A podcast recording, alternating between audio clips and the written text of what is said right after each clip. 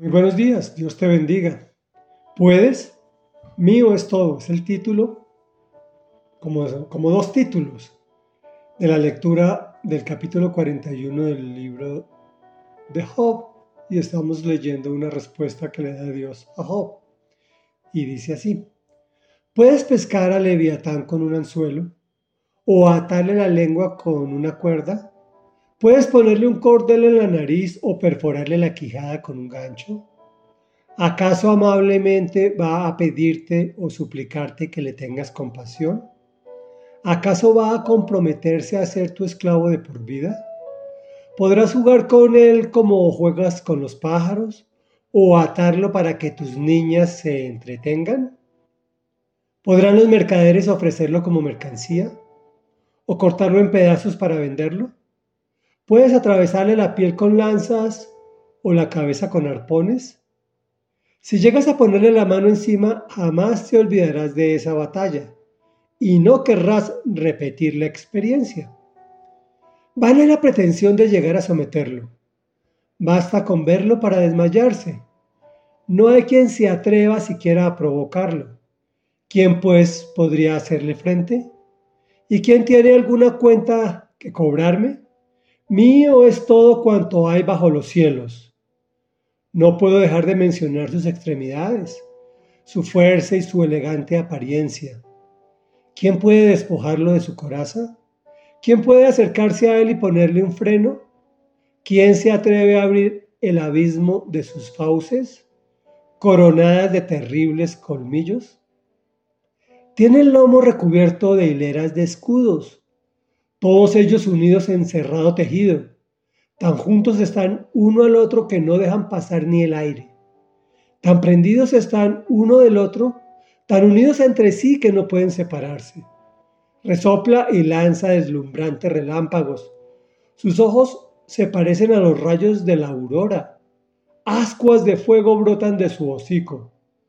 Chispas de lumbre salen disparadas. Lanza humo por la nariz como olla hirviendo sobre un fuego de juncos. Con su aliento enciende los carbones y lanza fuego por la boca. En su cuello radica su fuerza. Ante él todo el mundo pierde el ánimo. Los pliegues de su piel son un tejido apretado, firmes son e inconmovibles. Duro es su pecho como una roca, sólido cual piedra de molino. Cuando se yergue los poderosos tiemblan, cuando se sacude emprenden la huida. La espada, aunque lo alcance, no lo hiere, ni lo hieren tampoco los dardos, ni las lanzas y las jabalinas.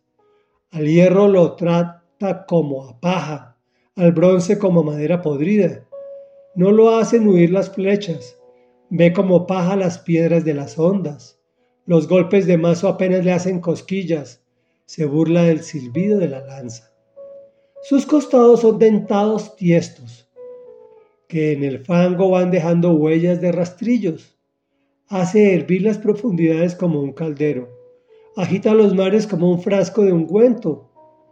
Una estela brillante va dejando tras de sí, cual si fuera la blanca cabellera del abismo. Es un monstruo que a nadie teme. Nada hay en el mundo que se le parezca. Mira con dendena a todos los poderosos él es el rey de todos los soberbios. Comentario. El Señor confronta a nuestro personaje. ¿Puedes? Preguntándole. Realmente nos está cuestionando a todos. ¿Podemos contra la naturaleza? Al observar más detenidamente entendemos que nos está haciendo una advertencia sobre la soberbia. Es para los que se creen muy fuertes y más bien escasos de inteligencia, como el animal descrito en nuestra lectura. No tiene buenos resultados. La buena noticia es que todo cuanto hay bajo los cielos es del Señor Dios y Él dicta las reglas para que nos vaya bien en todo.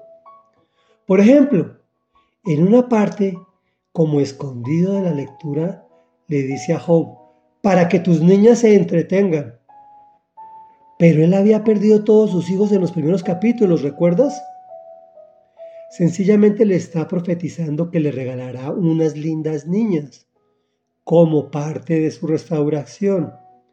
Pero todo depende de cómo reaccione, o mejor, de cómo reaccionemos. Nuestras bendiciones están listas a la puerta de los cielos, pero nosotros les impedimos que lleguen a nuestras vidas. Reflexión. Todo cuanto hay bajo los cielos es de nuestro papá. Él determinó qué es lo bueno y lo malo. Además nos lo manifiesta. A nosotros simplemente nos toca escoger. Oremos. Amado Dios, amado papá, Daddy, papito, papito de la gloria que te encuentras en los cielos. Todo es tuyo, lo que se encuentra bajo los cielos. Lo que vemos y lo que no vemos, todo te pertenece, tú lo creaste todo. Y tú lo puedes todo, mas nosotros no lo podemos. Sin embargo, Señor, vemos cómo tienes esas bendiciones listas para nosotros, pues todo es tuyo cuanto hay bajo los cielos, incluso esas bendiciones. Danos sabiduría e inteligencia para no estorbar esas buenas intenciones que tú tienes con nosotros, con nuestro pecado, con nuestro malestar y con nuestro mal comportamiento, especialmente cuando nos referimos a ti. Te lo rogamos y te lo pedimos en el nombre poderoso de Jesús, pues no queremos actuar como el animal arrogante. Amén y amén.